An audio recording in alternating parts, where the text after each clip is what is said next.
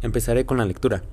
Writing, Dear Madam, I went to Apple for the job of part-time lifeguard that I read about in the Daily Gazette on Tuesday, April 3. I am my final year of college and I'm considering a career as a PA teacher.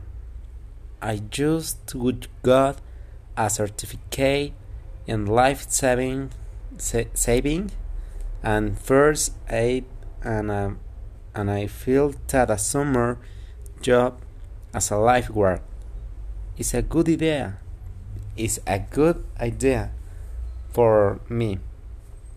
Last summer, I worked as a receptionist at my local swimming pool and as a delivery person in the evening. I think I I think I'm hardworking and enthusiastic.